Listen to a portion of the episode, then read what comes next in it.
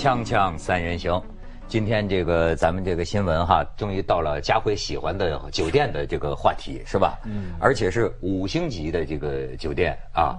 哎，但是还要看哪里的五星级啊？哎，但是我觉得咱们表述要准确啊。就是我现在我觉得作为我们消费者呀，我早就说，实际很需要这种评测机构。嗯，当然了，你说现在的这些很多宣传词儿，咱也不知道是不是他自己的宣传，我就不说他这个评测机构的名字。但是至少是他这个评测机构自我声称，就是说我们这种评测机构啊是不接受任何广告赞助的。我们就那他怎么维持呢？通常像这种第三方的。消费者的这种，他有捐款，然后有一些他们专门推荐，就是如果是他认为是合格的，我知道有一些他就是接受有人投资让你去评测的，但他可能要避开他那个他那个领域的东西。我觉得有公信力的真是特别需要。我还记得就是二十年前我看过一个杂志，我也不知道是不是美国吹牛呢，就是说美国有这么一个机构啊，是什么什么基金支持的。他就是说，你一进他这个机构啊，就像一个大工厂，里边有开了几年没关过的电视机，里边有那个什么，是一次次的把冰箱摔倒，把什么家具弄起来，就那就像个大工厂，就是一个为消费者提供这种检测，就是所有的产品的这种第三方客观检测的这个机构。香港就是呃官方嘛，它不纯粹是政府的，香港叫法定机构、法定组织，这是消费者委员会。所以呢，每定期每个月发布一次。我们这个月呢，检查全香港的米到底哪些米含量怎么样，重量怎么样，价格怎么样。然后下个月呢，就检查全香港的电讯网络，哈，哪里收到三 G，哪里收讯最好，价格什么，那个就有公信力。然后呢，还出版呃网站跟期刊，他成立了几年了，二十多年了，每一期不同的主题，哈。那个消协有打过交道，我的感觉就是说他们其实挺热情，但有一个问题是，我当时是因为一个就是有有消费的纠纷嘛，但问题是他所做出的最后的裁定也好，或者他建议的一个裁决是不具有法律效益的，就除非是他在媒体曝光，像你刚才说的那种公共领域大面积大家都关心的事情，你要是个案。他其实帮不了什么忙的。你看最近这个有个这个苗头，你比如说还这个是哪个晚报？法制晚报还是我忘了啊？就是说那个呃海底捞的那个后厨发现问题了，这这个呢也是上了媒体了。就这个评测机构，北京五家五星级酒店，我我念的啊，就是这个。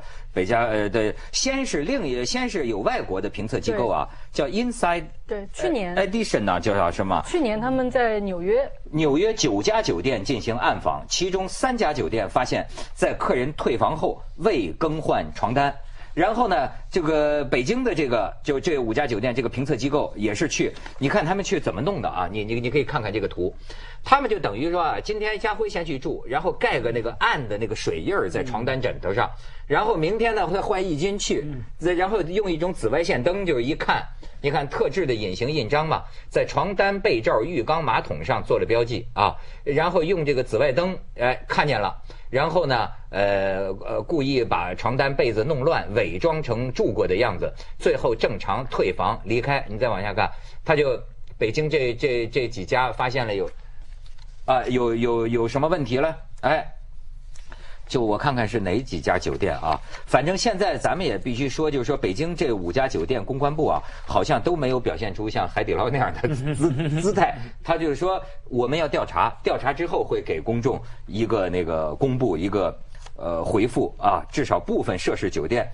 并不认同，比如说这个这个北京三里屯洲际酒店相关负责人就是说，公布的内容看没法确定时间节点，所以我们不能确定这个真实性啊。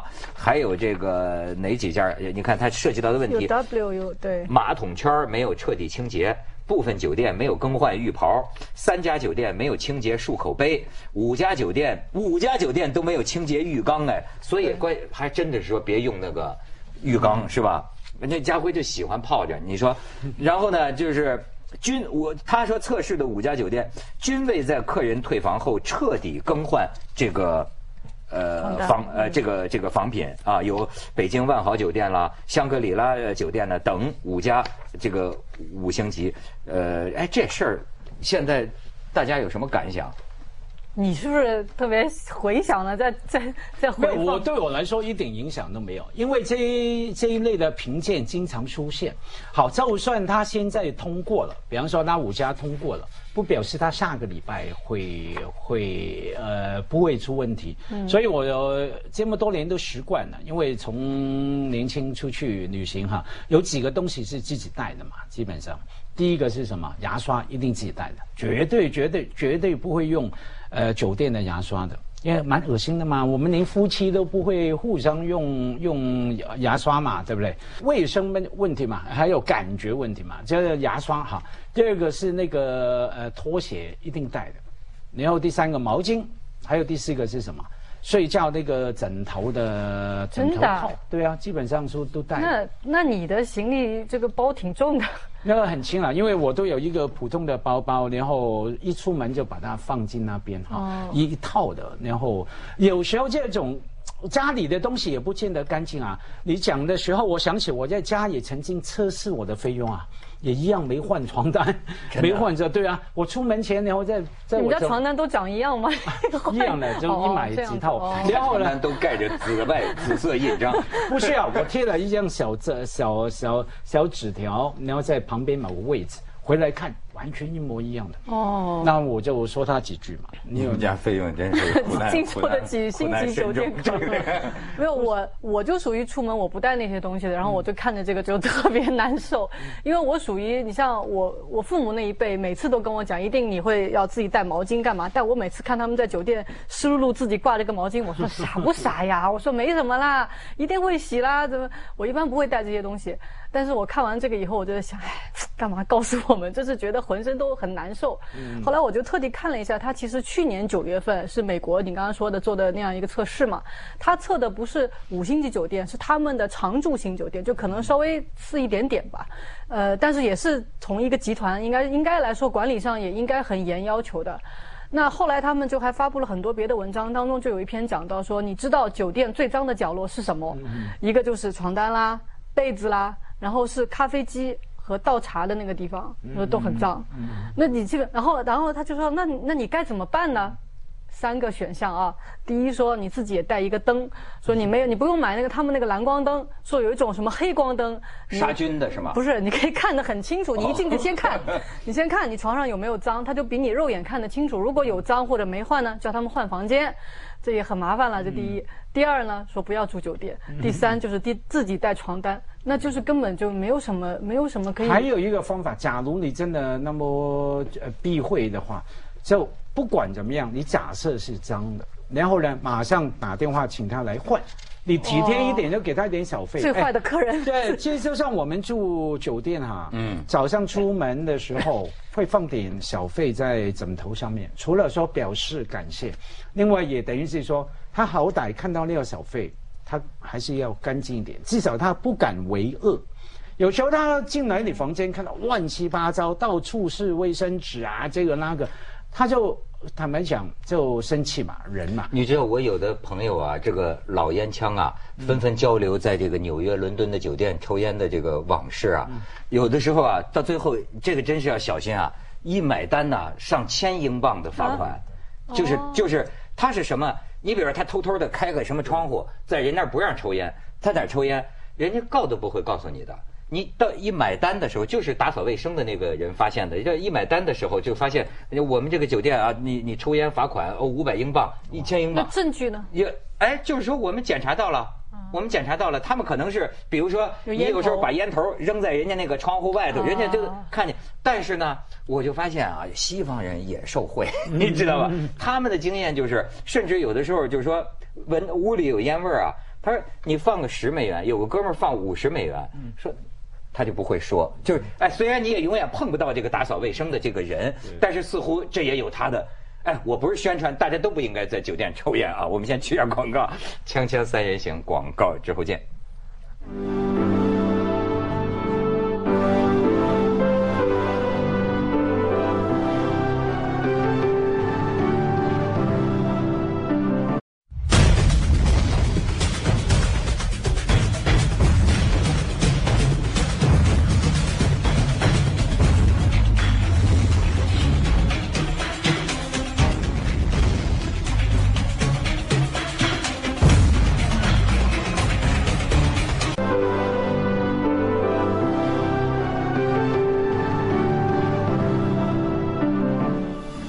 看刚才这个，呃我跟义军说，我说这个我住酒店不但不带什么私人用品，而且会光着膀子在那个床单上蹭打滚，你知道吗？就哎，真的体验谁接下来住你那间比较我跟你说？，有些酒我都一直弄不明白，为什么酒店的床单就比我们家的舒服？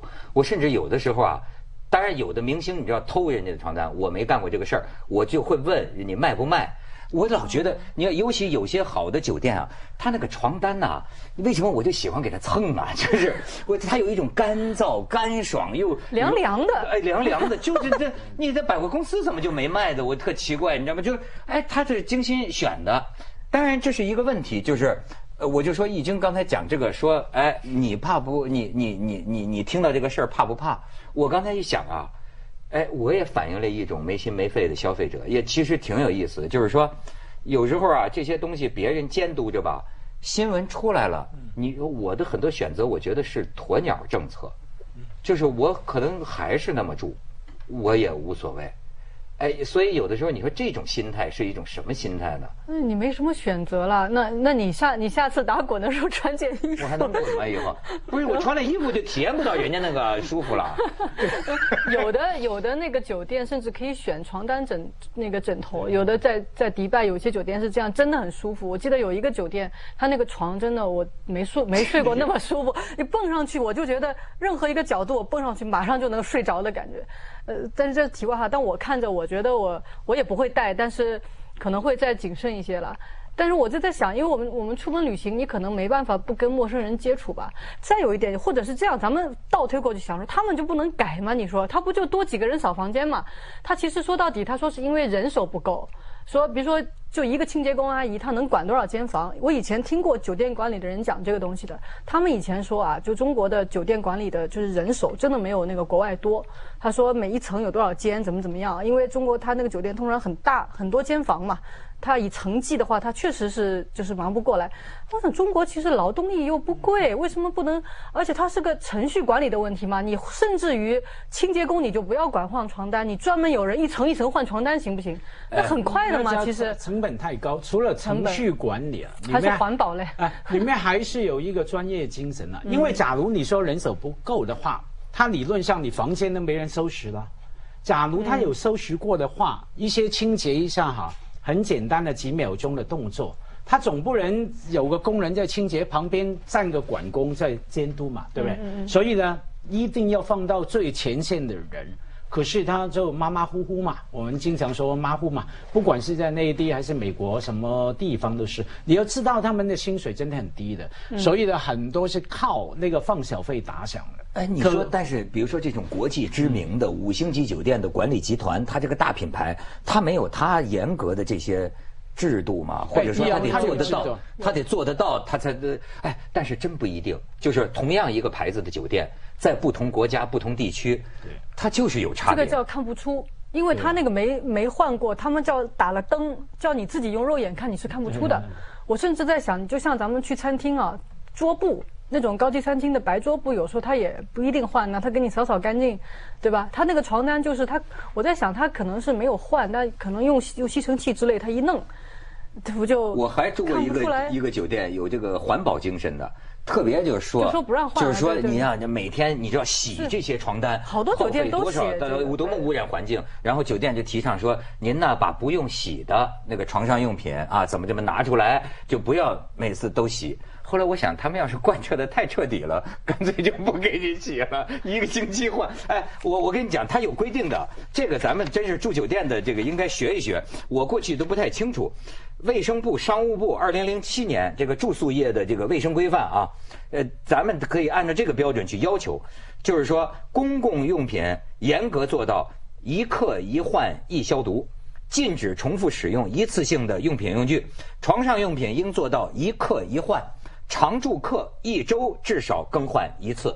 卫生间里面盆、浴缸、坐便器均应每客一消毒，常住客人每日一消毒。对啊，都是这样。而且没有刚文涛说你喜欢脱光衣服在床上我没说打滚，脱光，我这就是我光着膀子。膀子是什么意思？不是全身脱上身光，啊，只上身的啊。没有，我在想受苦的不是你啊，是你助理后面从你后面入住那个人啊，对不对？他这原来你那光着膀膀子，可是假如他知道是窦文涛住过了，哇，过瘾啊！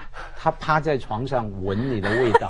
可能是这样。你们看，这样我舅舅啊，最近从纽约，他经常要出差嘛，去去美国嘛，呃，然后他回来说，他住了酒店，因为他经常去，他们把他 upgrade 住了一个很豪华的房间，然后那个服务员啊，一看香港来的，就问他，你知道这个房间有谁住过吗？刘德华、周润发。他们来美国，别急，谁谁急谁急，我跟他急。没错，因为他的太太就是我舅妈啊，就是那个 也能扯上点关系啊。对，呃，我舅妈舅舅母哈是那个刘德华的迷嘛，所以我觉得你住过的房间有同样的效果。都是你舅舅的醋味。我跟你说，我没有这个体会，但是我有一个我们公司啊最著名的故事，那还是在二十年前，二我们去去马来西亚。拍纪录片，我从槟榔屿一直走到马六甲呀，在槟榔屿住一个特别好的一个酒店。你知道那个酒店呢？是这个周润发拍过一个电影叫《国王与什么》，好像就演那个《国王与我》。国王与我，对对，讲泰国国王。在那儿拍的时候，哎，周润发就住过那个酒店。然后呢，我们一去，我一下车，人家那个这个这个礼貌啊，那种哎喷香的那个花环，给我弄了一戴了一脖子，给我，哗家伙就领着我去。然后一直到那个总统套房，说啊，得用另外参观。说你看，这就是这个周润发当年拍片子，周润发就住在这个那个房间。我们非常欢迎你到到我们这儿来。哇，我觉得很很开心，还本来想拿点小费就给给他哈，因为我看他老不走嘛，对吗？后来再说，哎，不用了，窦先生，我现在领你去你的房间。他们拍纪录片，这帮孙子不告诉我，你知道吗？他就是他就是要拍这个，领着主持人呐，就游览我们这个，我的提着行李都去了。对，最后都让领去你的房间，我一看，哦，就是个标准房嘛。我 我住过这个总统府房间，你都想不到。呃，在伊拉克，我们去访问的时候，总统府房间破的就乡村小酒店都赶不上，然后里面脏的绝对是不换床单，床单的几个月都没有换过。是总统住过呢？不是总统住过，总统接待他的客人的。然后其实你可以看出他的一个全世界尊贵客人的汉字哈都在上面。没那没办法，你看那你也得睡啊。我穿了好几层衣服去。那 他就对你不好。我曾经有类似的遭遇，去台北，好久以前了。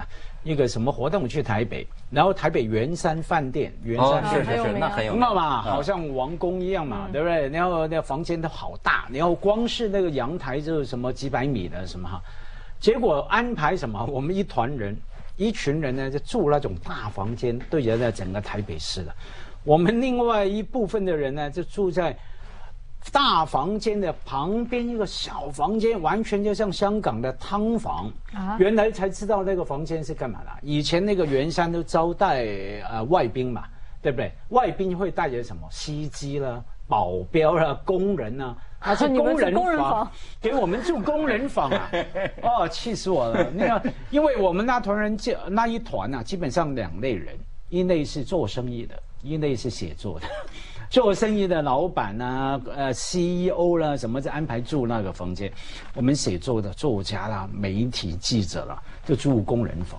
气气，呃，我印象最深刻，以后我就发誓不住圆山。但是你你知道，这这话又说远了，就是啊，这个酒店呢是一个很有也很有意思的地方，很多人就喜欢住酒店的这种生活方式。我那天看见一个词儿，就说说住在这个就比较好的酒店，为什么有些人痴迷住上瘾？说他能有一种啊世界公民的感觉，就是你比如说。咱们讲那个敦刻尔克大撤退，就是那个时候二战的时候，德国那个轰炸伦敦的时候，他就许多英国的这个贵族啊，他们就聚集在一个最最有名的这个酒店里，因为他就得到一种叫什么呢？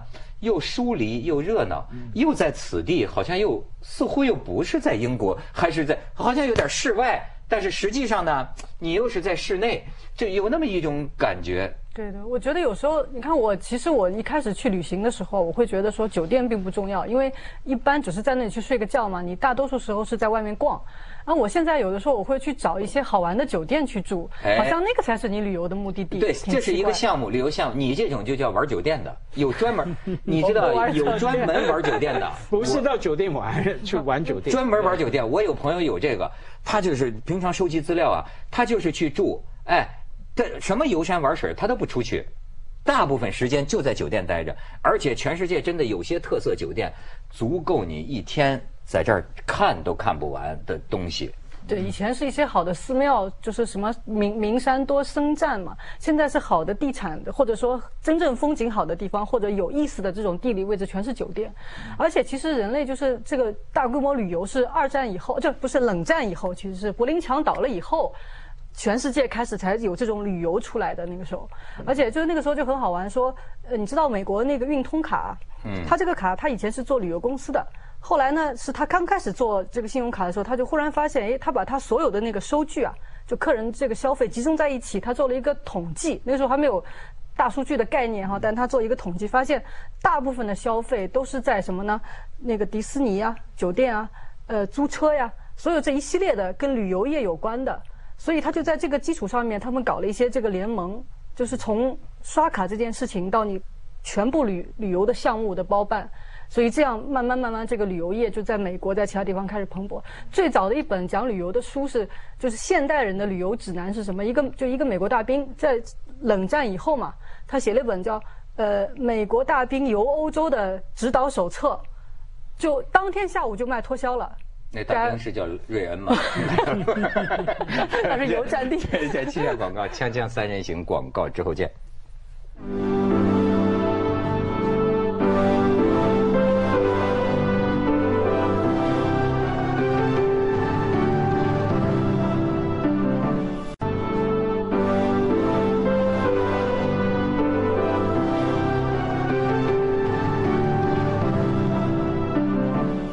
哎，家辉就是经常写漂泊的这个感受，是吧？你的这个酒店故事，这个不太适合公开说，是吧？我酒店故事有些还是可以说说 可是我先提醒说，去酒店我们刚讲什么这个脏那个脏啊，不管他们有没有洗有没有换，有两个动作我们一定要做的。第一个是什么？进房间前要干嘛？按门铃，叮咚按一下。你不按也进不去啊。啊不，那没有人嘛，按门铃。为什么呢？不，这是迷信了哈。我们不鼓吹哦什么封建迷信，可是这广东人的传统，你不知道房间有什么东西，哦，我以为是服务员在里面睡觉。有什么看不见的东西的嘛？通常都是的。我在香港，每个人一代一代都这样提醒的。哦呃去酒店一好拿着房卡一去，先按门铃，等于是说我来了，你们要走开啦，不干净的东西哦跟里面的东西打个招呼。对，啊就走开。你等于我们在路边哈，小时候在路边什么地方小便一定说唔该姐姐，就是麻烦你借过一下，借过一下，要请他们让。对啊，哎，看来这香港人跟我们河北人不太一样。啊是啊啊，你们就清朝喜欢吗尿尿。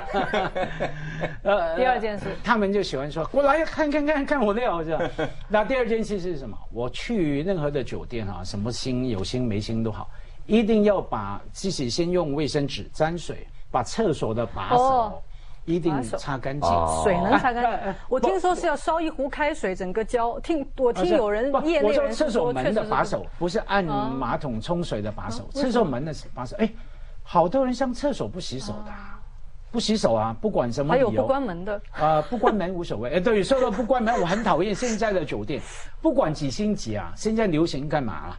那个洗澡房啊、浴室啊、bathroom 全部是设计设计为透明的、开放型的。有个帘子你可以拉下来的。啊，还是看到嘛？不是然后佳慧，我告诉你，现在最新的科技有一种雾化玻璃啊对你知道吧啊？你需要它透明，它咵就透明了；你不需要它透明，外头有人，你洗澡的时候啊，哗它就蒙了。